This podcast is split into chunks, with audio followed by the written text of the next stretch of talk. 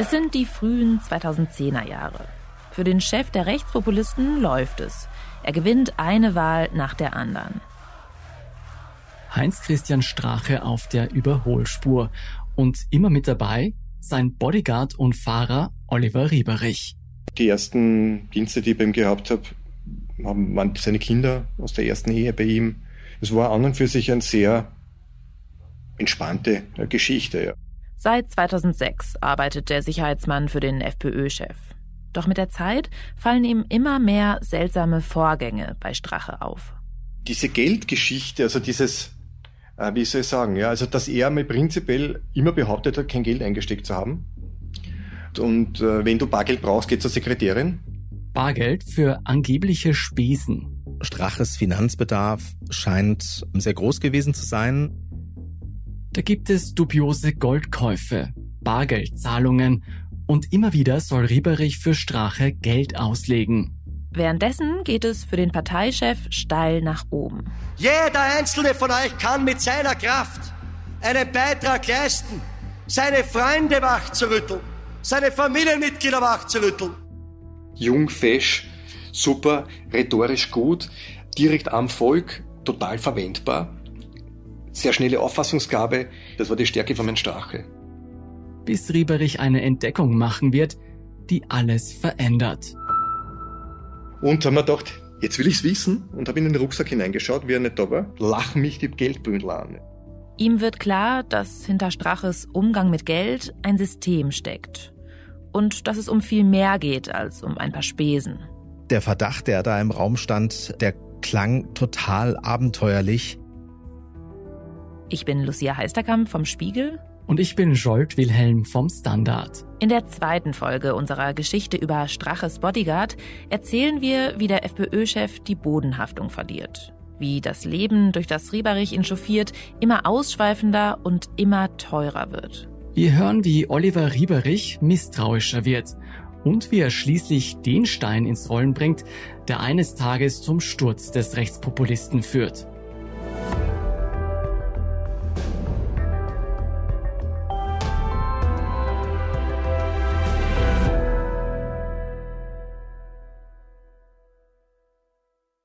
Vorab noch ein Hinweis.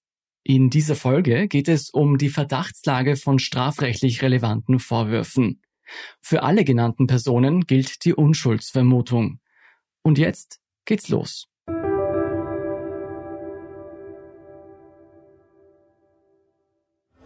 Ja, wir sind hier in Calypso in einer Diskothek. In einer Diskothek wird immer getanzt. Welche Musik bringt den Heinz-Christian Strahe zum Tanzen?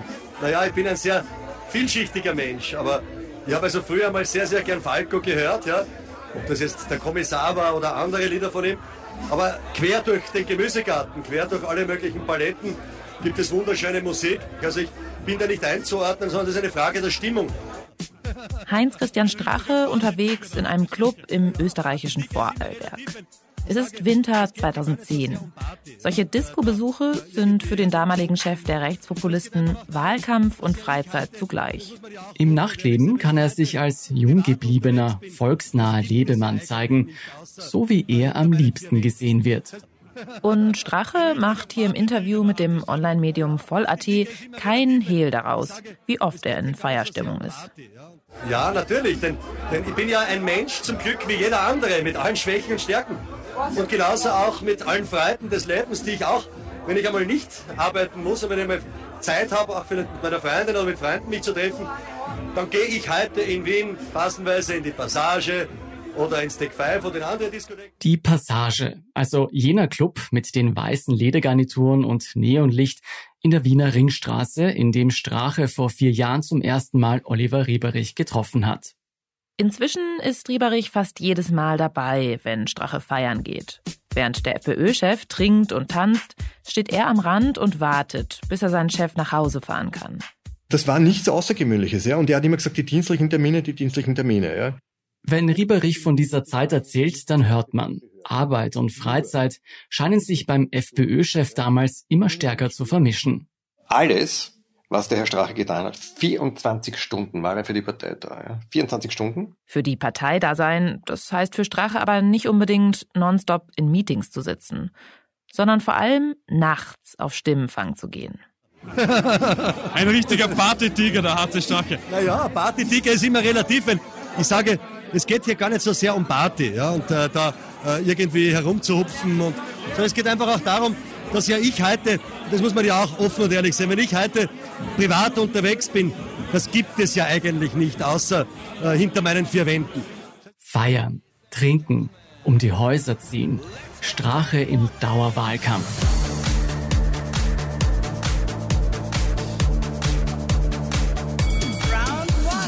Rot und schwarz die Sparemeister schnallen gern die Gürtel enger. Nicht bei sich, das wäre zu einfach. Nur zum Bürger sind sie strenger. So rappt sich HC Strache 2010 durch die Landtagswahl in Wien. Islamisten auf dem Vormarsch, Minarett am. Das Und seine Auftritte kommen an.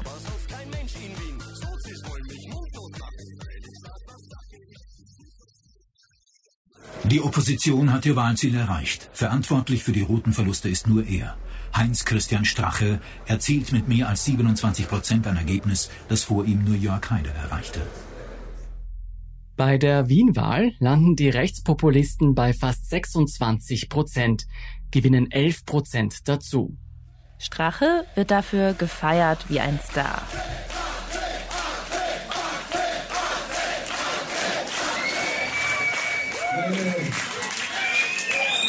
Meine sehr geehrten Damen und Herren, liebe Freunde, liebe Wienerinnen und Wiener, ein herzliches Dankeschön. Auf Videos von damals sieht man den FPÖ-Chef umringt von Fans und Bewunderern. Man merkt ihm an, wie sehr es ihm gefällt, im Mittelpunkt zu stehen. Es geht einfach darum, dass äh, ich gern bei Menschen bin und gern mit Menschen zu tun habe. Das ist, das ist eine, ich sag, das ist eine Liebenswürdigkeit. Ja, wenn, wenn jemand zu mir kommt und sagt, darf ich von dir ein Autogramm haben oder darf ich mit dir ein, ein Foto haben, das gibt einem ja auch Kraft, weil da kriegt man ja auch Energie. Im Jubelreigen mit dabei ist Rieberich. Er hält seinem Chef den Rücken frei, wenn die Leute zu sehr drängen. Und ich glaube, da hat's bei ihm irgendwo hat's einmal ausgehakt äh, geistig. Und er hat halt gesagt, okay, das ist meins, weil ich bin der, der die Partei nach außen vertritt und ich bin der super Wunderwutzi, wo natürlich auch alle Schuld haben, inklusive auch meiner Person, weil es sind ihm ja im Endeffekt alle hinten hineingekrochen. Und Heinzi und ja, du bist so toll und du bist so super. Je erfolgreicher die FPÖ wird, desto mehr hat Strache offenbar das Gefühl, er ist die Partei. Und deswegen ist alles, was er macht, für die Partei. Und natürlich auch zu bezahlen, ja.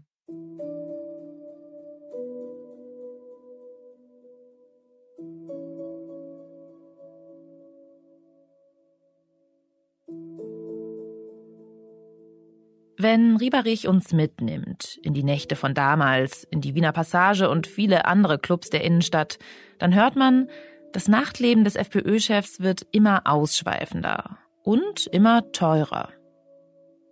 Einen Abend äh, habe ich zum Beispiel ein Konto bekommen, das war an einem Freitag, ich glaube ein Freitagabend war das sogar. Äh, der Abend hat dann so ausgeschaut, dass ein Freund von ihm aus Tirol gekommen ist. Rieberich holt Strache und dessen Freund mit dem Auto ab. Wir sind dann in die Stadt gefahren, äh, waren was essen, sind dann reingeknallt in eine Diskothek. Ganz toll war das, weil da waren Models dort. Ja, das war eine, eine Veranstaltung mit VIP-Bereich, wo man extra Eintritt zahlen musste. Das haben wir dort reingeknallt, weil die, man musste unbedingt die Models sehen. Den ganzen Abend über begleitet Rieberich die beiden Männer. Das hat wirklich Geld gekostet schon. Und dann bekamen die Damen noch Champagner. Die Damen waren aber nicht wirklich interessiert, sondern mit sind wir dort raus in die nächste Disco hinein. Und dann sind wir um vier in der Früh nach Hause und 1200 Euro waren weg. 1200 Euro für Champagner, um Frauen zu beeindrucken. Laut Rieberich damals ein ganz normaler Freitagabend für Strache. Als Rieberich begonnen hat, für Strache zu arbeiten, da war das ja noch anders. Da sollte er den Parteichef zu Spielnachmittagen mit der Familie begleiten. Das Familiäre hat immer mehr abgebaut, abgebaut, abgebaut. Was Rieberich hingegen schon zunimmt, das sind die feuchtfröhlichen Nächte. Sie stoßen ja auf extreme Begeisterung, wie man sieht. Was ist das für ein Gefühl, wenn man in einer riesen Disco geht und alle stehen in die einem? Es sind heute sehr, sehr viele junge Menschen Österreicher mit serbischen Wurzeln und kroatischen Wurzeln hier. Hier hat das Magazin Vienna Online Strache im Herbst 2012 in einem Wiener Club abgefangen. Wenn die Menschen, die hierher gekommen sind, teilweise hier geboren sind, ja, sich auch zu ihrer neuen Heimat auch irgendwo bekennen. Egal wo der FPÖ-Chef ist, meist gibt es viel Musik und viel Alkohol unzählige Wodka Red Bull. Das Problem war ja, er ist immer flaschenweise, flaschenweise bestellt worden und seine guten Freunde, also speziell diese, diese Entourage, die er da mitgehabt hat, die haben ihm natürlich immer eingeschenkt, damit er ja nicht geht. Rieberich erzählt viele solcher Geschichten. Strache, der erfolgstrunkene Parteichef. Dazu muss man schon sagen, wie viel Strache trinkt und feiert, das ist ja erstmal Privatsache. Das geht uns im Grunde gar nichts an. Allerdings lässt sich Privates und Parteiarbeit bei Strache schon bald nicht mehr richtig trennen. Deswegen sieht er ja auch nichts Verwerfliches daran, mit dem Geld herumzuwerfen. Er sieht das, er sieht das anders. Er sieht einfach so, dass ihm das zusteht, weil er dafür gesorgt hat, dass die Partei Erfolg hat.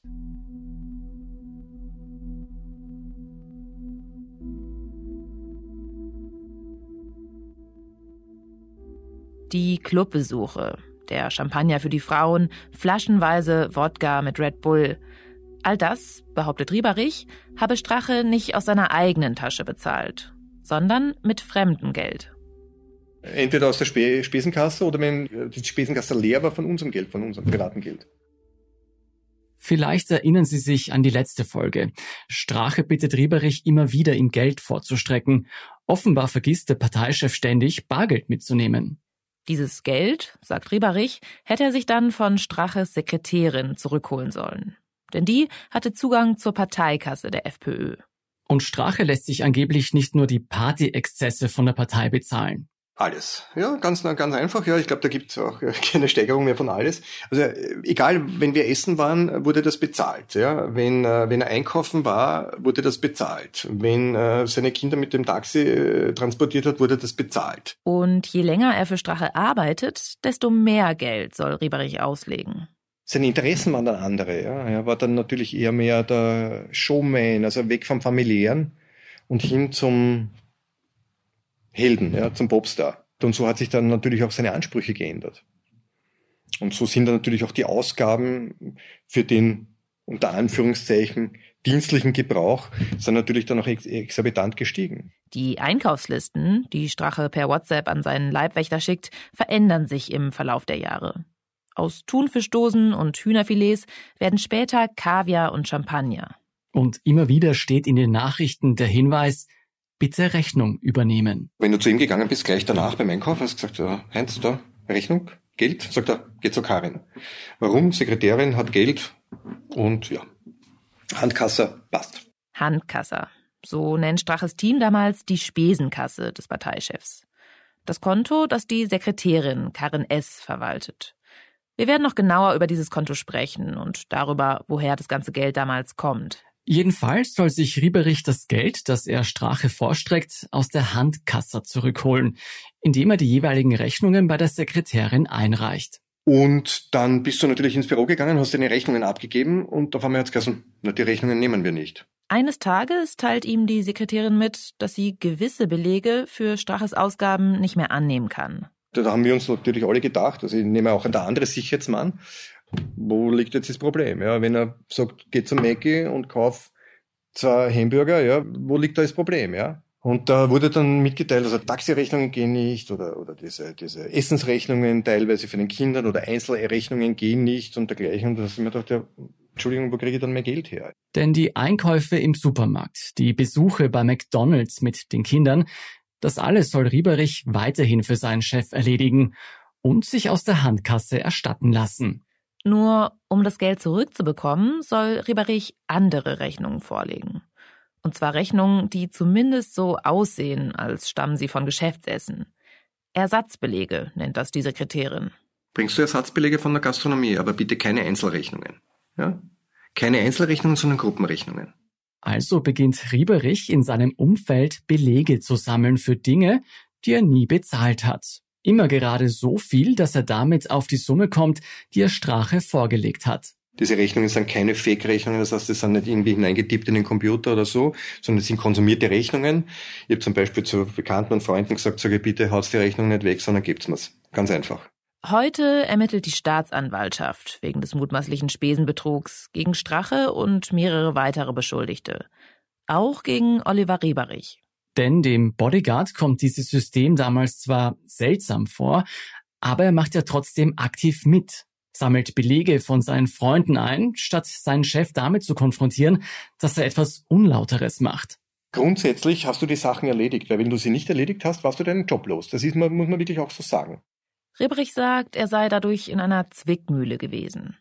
Sammelt er keine Belege für die vielen Ausgaben für Strache, dann läuft er Gefahr, auf den Rechnungen sitzen zu bleiben. Und wehrt er sich gegen den Parteichef, dann verliert er womöglich seine Arbeit. Ein Job, der ihm ein viel besseres Einkommen beschert als sein bisheriger Dienst bei der Polizei. Um 2010 herum ist Rieberich jedenfalls nicht bereit, darauf zu verzichten. Und es wird noch Jahre dauern, bis er sich von seinem Chef abwendet. Strache bestreitet heute öffentlich und auch uns gegenüber, dass er sich private Ausgaben von der FPÖ hat erstatten lassen. Die Vorwürfe, die vom ehemaligen Leibwächter und Referenten und auch seinen Kollegen erhoben werden, sind falsch und Schutzbehauptungen. Und diese werden im Rahmen des laufenden Ermittlungsverfahrens voll inhaltlich aufgeklärt werden. Auf konkrete Details will er nicht eingehen. Ich werde während des laufenden Ermittlungsverfahrens in dieser Causa, wie immer schon, keine inhaltlichen Stellungnahmen abgeben und auf eine Verfahrenseinstellung bzw. einen Freispruch warten. Es gibt allerdings dazu Aussagen von Zeugen, die Rieberichs Version der Erzählung unterstützen. Zum Beispiel Straches ehemalige Sekretärin. Die zählt ebenfalls zu den Beschuldigten in Straches Spesenaffäre. 2019 hat sie vor den Ermittlern ausgesagt und damals beschrieben, wie sie Straches private Rechnungen auf Anweisung des Chefs umwandelte. Rechnungen für die Putzfrau, für Hundefutter oder für den Urlaub wurden durch Scheinbelege im Restaurant ersetzt. Der Justiz liegen heute unzählige solcher falschen Abrechnungen für Strache vor. Sie füllen laut Dienstprotokoll ganze Zimmer. Es sind Belege von Rieberich. Denn obwohl sich der Bodyguard damals nicht gegen Strache zur Wehr setzt, tut er doch eine Sache, die später noch sehr wichtig wird. Er beginnt, seine Abrechnungen für Strache zu dokumentieren. Hab da alles notiert, fotografiert, teilweise Originalbelege aufgehoben, alle Überweisungen, also viele Überweisungen, die ich gemacht habe, habe ich markiert auf meinem Konto slash hc, schwuppdiwupp, damit ich das ausdrucken kann. Rieberich packt die Rechnungen und Fotos in Schuhkartons, falls irgendjemand die Spesen seines Chefs eines Tages genauer prüfen sollte. Er will belegen können, wofür die vielen Ausgaben getätigt wurden. Was er damals noch nicht ahnt, Genau diese Dokumente werden eines Tages zu einer Waffe werden. Eine Waffe gegen den FPÖ-Chef.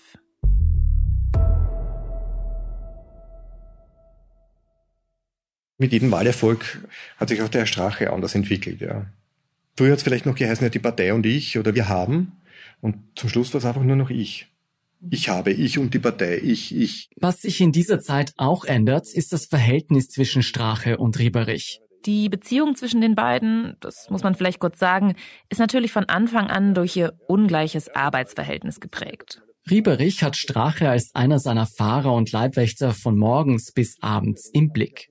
Er sitzt am Steuer und fährt ihn zu Parteitreffen, Geschäftsessen und in die Nachtclubs von Wien. Und Strache? Der sitzt auf der Rückbank, spielt mit dem Handy und tippt WhatsApp-Nachrichten.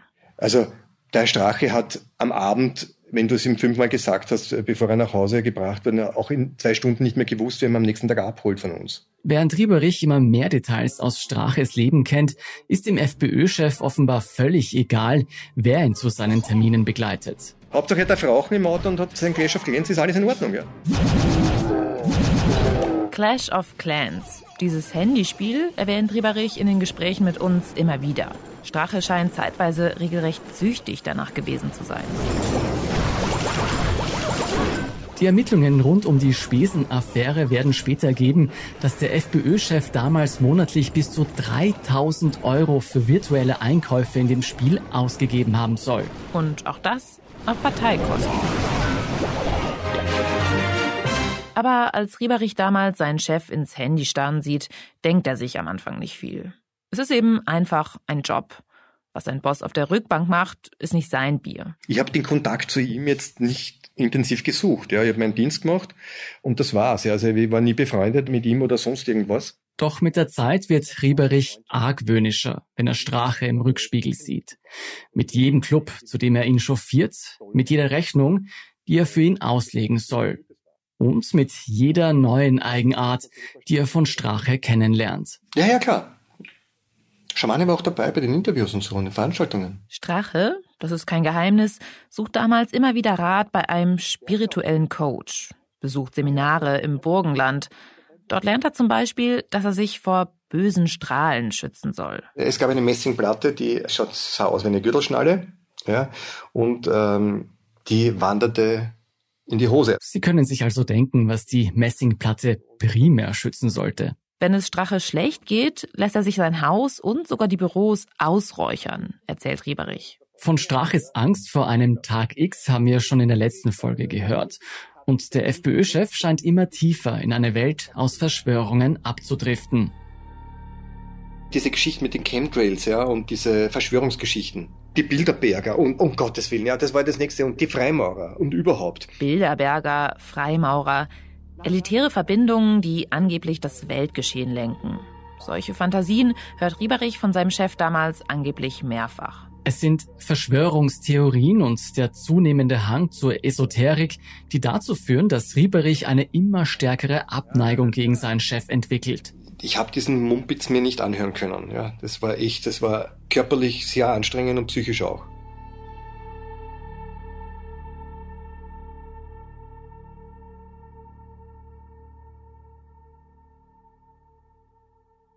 Was wir uns an dieser Stelle natürlich schon fragen können, wenn Strache damals so abgedriftet ist, wieso bleibt Rieberich trotzdem bei ihm? Politisch sind die beiden damals vielleicht gar nicht so weit voneinander entfernt. Rieberich ist zu der Zeit immerhin FPÖ-Bezirksrat. Aber ein Chef mit Verschwörungstheorien, der von einem verlangt, dass man ständig Geld vorstreckt und falsche Rechnungen einreicht, die meisten von uns würden da wahrscheinlich doch irgendwann hinschmeißen, egal wie gut die Bezahlung ist. Aber Ribberich kündigt nicht. Was er allerdings schon tut, er weiht jemanden in die seltsamen Vorgänge bei Strache ein. Ein Anwalt. Dieser Anwalt wird in dieser Geschichte noch eine Schlüsselrolle spielen. Wir nennen ihn hier im Podcast M. Rieberich kennt diesen Anwalt M schon länger, wegen einer persönlichen Sache. Er hat mir eigentlich geholfen mit einer rechtlichen Geschichte bei meiner Lebensgefährtin. Und weil die beiden sich gut verstehen, erzählt ihm Rieberich eines Tages von den dubiosen Abrechnungen, die er für Strache machen soll. Er zeigt ihm die gesammelten Rechnungen und Belege. Der Anwalt hat genau eines gesagt, was richtig ist. Geh zur Polizei. Mach eine Anzeige. Ja, das hat er gesagt, der Anwalt. Nicht mehr und nicht weniger. Und ich habe gesagt, da kann ich mich gleich erschießen. Rieberich ist ja nach wie vor Polizist. Er kennt seine früheren Kollegen dort und er weiß, wie gut die FPÖ bei der Polizei vernetzt ist. Vor allem jetzt, wo sie bei den Wahlen immer stärker zulegt. Er glaubt, wenn er den Chef der FPÖ anzeigt, dann ist er nicht nur seinen Job los. Dann muss er wieder als Polizist arbeiten und dort wird ihm das Leben vermutlich zur Hölle gemacht. Rieberich geht also nicht zur Polizei. Was er damals nicht wissen kann, in dem Augenblick, in dem er dem Anwalt alles erzählt, hat er einen Stein ins Rollen gebracht. Ein Stein, der Jahre später einen Erdrutsch auslösen wird und die ganze Republik ins Wanken bringt. Aber alles der Reihe nach. Denn bevor sich dieser Stein in Bewegung setzt, soll noch etwas passieren. Freunde, einmal aufkrippen! Jetzt geht's los! Vier Wochen bis zum Wahltag! Am 29. September wird es einen Gewinner geben, nämlich Österreich zuerst mit der FPÖ. Es lebe unsere Heimat. Klick auf! Sommer 2013. Strache ist in Wahlkampfstimmung. Im September stehen die bundesweiten Nationalratswahlen an. Rieberich chauffiert seinen Chef jetzt von einem Parteitermin zum nächsten. Und an einem Tag im Juni sind die beiden unterwegs zu einem Parteitag im Bundesland Kärnten. Der Tag war sehr lustig. Wir sind weggefahren von zu Hause und er wollte unbedingt, ja, Das habe ich auch noch per SMS. Er wollte unbedingt seine Anwaltskanzlei noch vorher fahren. Rieberich steuert also die Kanzlei in Wien an. Strache springt raus und nimmt etwas aus dem Kofferraum. Eine Sporttasche. Ging in die Kanzlei, kam wieder, stieg ein und wir sind gefahren nach Kärnten. Mit Strache auf der Rückbank fährt Rieberich los. Nach knapp vier Stunden Autofahrt kommen sie bei dem Parteitag an. Ging dort in den Saal hinein, ich habe ihn nur ganz kurz begleitet, die Polizei war dort vor Ort, hat ihn dann in Empfang genommen und ich habe mich dann ums Auto gekümmert. Also normalerweise, so wie man es lernt, muss man das Auto wieder fahrbereit machen, wenn man wegfahren muss, tanken, sauber machen, hin und her. Und an dem Auto, ein BMW Coupé, gibt es einiges zu tun. Also das Auto hat ausgeschaut wie nach einem Bombenanschlag im Allgemeinen. Ja. Gut, das hat er schon nach zehn Minuten geschafft, aber nach drei oder vier Stunden war es natürlich noch besser. Für Rieberich, der sich selbst als Monk bezeichnet, ein unerträglicher Zustand. Monk, den kennen Sie noch, das ist der Fernsehkommissar aus der gleichnamigen Serie mit diesem irrwitzigen Ordnungszwang. Ein Auto voll mit Zigarettengestank und Asche, das geht für Rieberich gar nicht.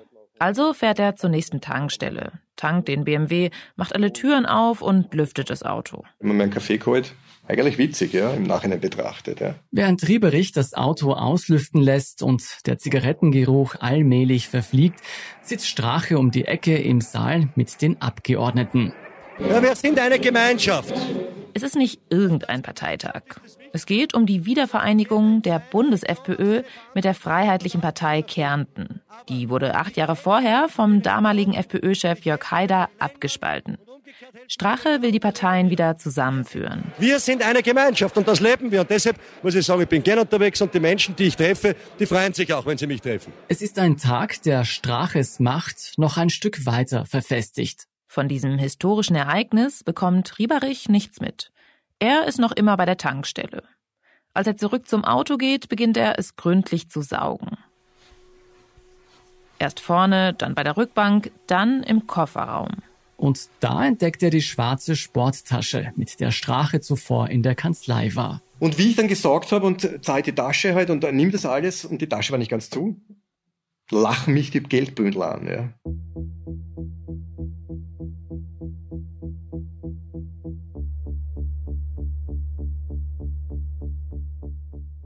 Die schwarze Tasche ist voll mit Geldscheinen. 50er-Scheine, 100er-Scheine, in dicken Bündeln mit Gummis zusammengebunden. Rieberich hat ja schon einiges unter seinem Chef erlebt. Die Goldkäufe, die umgewandelten Rechnungen. Aber das ist nochmal eine ganz andere Nummer. Wozu trägt Strache eine Tasche mit so viel Bargeld herum? Rieberich ruft Straches Sekretärin an, um ihr von der Entdeckung zu berichten. Habe ich das erzählt? Wobei sie aber gar nicht überrascht war, weil offenbar auch jemand anders schon dieses Erlebnis gehabt hat vor kurzem. Rieberich weiß nicht, was er in dem Moment tun soll. Er weiß nur, eine Sporttasche mit Bündeln voller 100-Euro-Schein im Kofferraum, das ist nicht normal. Auch für Strache nicht. Er schießt also mit seinem Handy ein Foto von der Tasche. Und dieses Bild wird Jahre später an die Öffentlichkeit gelangen. Heute findet man es auch im Internet. Und bei einer Geldtasche soll es nicht bleiben. Wenige Tage nach dem Parteitag in Kärnten sieht Rieberich, dass Strache mit einem schwarzen Rucksack ins Auto steigt. Und haben wir gedacht, jetzt will ich's wissen und habe in den Rucksack hineingeschaut, wie er nicht da war. Das sehen. Wieder jede Menge Geldbündel.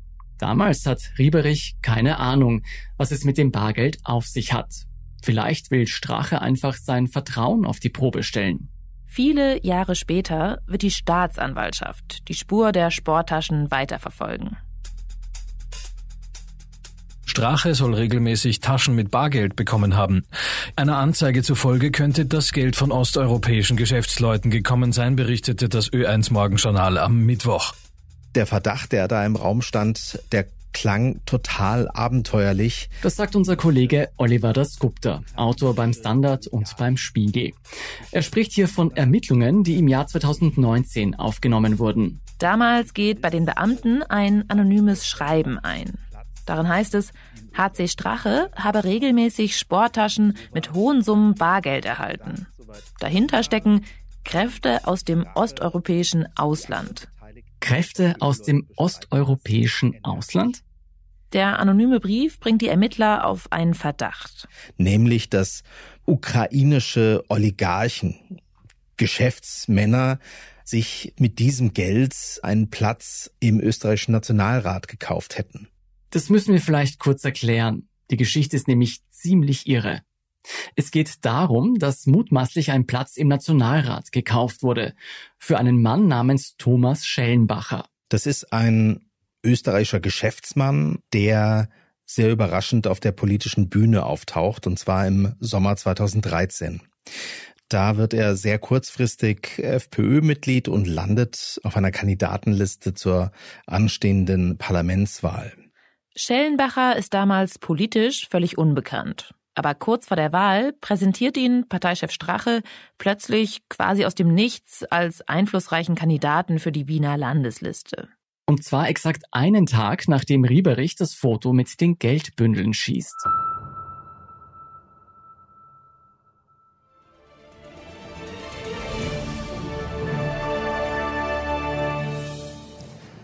Guten Abend, meine Damen und Herren. Die Wahl 13 ist geschlagen und wir haben zwei Verlierer und vier Gewinner. Bei den Wahlen im Herbst schneiden die Großparteien SPÖ und ÖVP historisch schlecht ab. Die FPÖ dagegen legt um drei Prozent zu und landet auf Platz drei. Bei uns ist FPÖ-Chef Heinz-Christian Strache. Guten Abend. Sie bleibt damit in der Opposition, aber knackt die 20-Prozent-Marke. Also es war schon ein Erfolg, aber man konnte sozusagen noch nicht Machtansprüche stellen. Also für Strache war das sozusagen nochmal eine wichtige Wegmarke, aber noch nicht der Ernstfall, der Ernstfall in die Regierung einzutreten. Der Geschäftsmann Schellenbacher allerdings, den Strache für die Wiener Landesliste nominiert hat, verpasst den Einzug in den Nationalrat. Am Ende landet Schellenbacher trotzdem im Parlament. Aber er schafft es nur, weil drei Leute auf der Kandidatenliste, die vor ihm gereiht sind, verzichten. Drei andere FPÖ-Kandidaten, die mehr Stimmen erhalten haben als Schellenbacher, nehmen nach der Wahl völlig überraschend ihre Mandate nicht an. Nur deshalb rutscht Schellenbacher in den Nationalrat. Und die Öffentlichkeit rätselt. Wieso sitzt plötzlich ein politischer Nobody für die FPÖ im Parlament? Und warum ziehen gleich drei Freiheitliche zurück, um das zu ermöglichen? Damit sind wir wieder bei den Interessen aus dem osteuropäischen Ausland. Denn die FPÖ hat damals gute Kontakte nach Osteuropa, vor allem nach Russland und in die Ukraine. Da gibt es zum Beispiel Kontakte zu ukrainischen Geschäftsleuten. Das bestätigt uns Heinz-Christian Strache auch persönlich. Natürlich, ich hatte im Rahmen meiner beruflichen Laufbahn viele Termine und Treffen auch mit ukrainischen Regierungsmitgliedern, mit Abgeordneten, mit Bürgermeistern und diversen politischen Vertretern vor Ort. Das sind ja völlig normale außenpolitische Kontakte, wie sie auch in vielen anderen Staaten gelebt wurden. Eine Gruppe von ukrainischen Oligarchen will damals Geld in Österreich investieren. In ein Hotelprojekt, an dem auch Schellenbacher beteiligt ist. Also Straches Kandidat aus der freien Wirtschaft. Was die Staatsanwaltschaft Jahre später vermutet, die Ukrainer könnten der FPÖ womöglich Geld dafür geboten haben, dass die den Businessmann Schellenbacher ins Parlament setzen. Damit der sich für ihre Geschäftsinteressen in Österreich einsetzt. Angeblich habe es sich um eine Summe von 10 Millionen Euro gehandelt, die offensichtlich in Bar von ukrainischer Seite nach Österreich gegeben wurden. Und ein Teil des Geldes soll sozusagen für die FPÖ abgezweigt worden sein. Aber es geht noch weiter. Von diesem Geld in Millionenhöhe soll gar nichts bei der Partei angekommen sein, sondern das sollen die beteiligten Leute, nämlich Schellenbacher, Parteichef Strache und der ehemalige Volksanwalts- und FPÖ-Mandatar Peter Fichtenbauer unter sich aufgeteilt haben. Strache streitet die ganze Geschichte ab. Und noch etwas müssen wir an dieser Stelle sagen. Der Kauf eines Mandats ist zu dieser Zeit, so verrückt das klingen mag, in Österreich gar nicht verboten. Sämtliche Vorwürfe im Zusammenhang von Sporttaschen, Ukraine mit angeblichen Zahlungen von ukrainischen Quellen und der Mandatsübernahme von Herrn Schellenbacher und Sporttaschen in irgendwelchen Autos wurden bereits alle rechtskräftig eingestellt. Tatsächlich hat die Staatsanwaltschaft ihre Ermittlungen in der Sache mittlerweile fallen gelassen. Die Ermittlungen konnten Strache und den anderen nichts nachweisen. Das Verfahren ist eingestellt. Schellenbacher allerdings wurde später in einer ganz anderen Geschichte wegen Betrugs verurteilt. Und noch ein ziemlich irrer Fakt am Rande, er soll auch in den Fall Wirecard verwickelt sein. Angeblich hat Schellenbacher dem international gesuchten Ex-Vorstand Jan Marschalek bei der Flucht geholfen. Aber das ist eine andere Geschichte, die Sie übrigens in unserer Serie zu Wirecard nachhören können. Klar ist, Strache lässt im Sommer 2013 aus dem Nichts einen ziemlich zwielichtigen Typen auf die Wiener Landesliste setzen, der gerade erst in die Partei eingetreten ist. Und kurz davor trägt er Sporttaschen gefüllt mit Geld mit sich herum. Und Rieberich begreift in diesem Moment nur eins. Unter diesem Chef muss er sehr vorsichtig sein. Von diesem Moment an beginnt er alles zu dokumentieren, was im Hause Strache passiert. Jede einzelne Kleinigkeit. Und das habe ich alles, ja. Viele Jahre habe ich einfach gesammelt, ja. Alles. Das Foto mit der Geldtasche zeigt Rieberich auch seinem bekannten Anwalt M. Und das ist der Moment, in dem der Stein erst richtig zu rollen beginnt. Denn den Anwalt wird das Foto mit den Geldtaschen nicht mehr loslassen. Er wird davon einem Bekannten erzählen, einem Privatermittler namens Julian Hessenthaler. Ich habe immer gesagt, wir brauchen etwas, was den Strache wegkegelt. Julian Hessenthaler und der Anwalt werden Strache Jahre später eine Falle stellen, ohne dass Rieberich Wind davon bekommt. Und einige Wochen vorher, vor dem Ibiza-Video, hatte ich eben dann Kenntnis davon bekommen, dass es da offenbar etwas gibt. Doch bis dahin wird noch viel Wasser die Donau runterfließen. Und während der Anwalt und Hessenthaler im Hintergrund die Fäden spinnen, brettert Strache in vollem Tempo weiter. Freuen wir uns nun auf ihn und danken wir ihm, dass er heute hier bei uns ist in Ried mit einem herzlichen Applaus. Hier ist er, hier ist unser Vizekanzler HC Strache.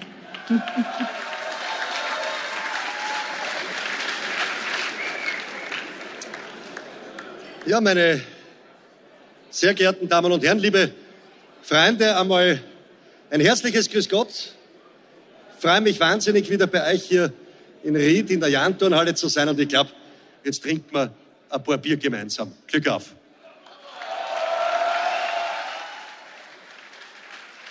Aber darüber sprechen wir dann in der nächsten Folge von Inside Austria.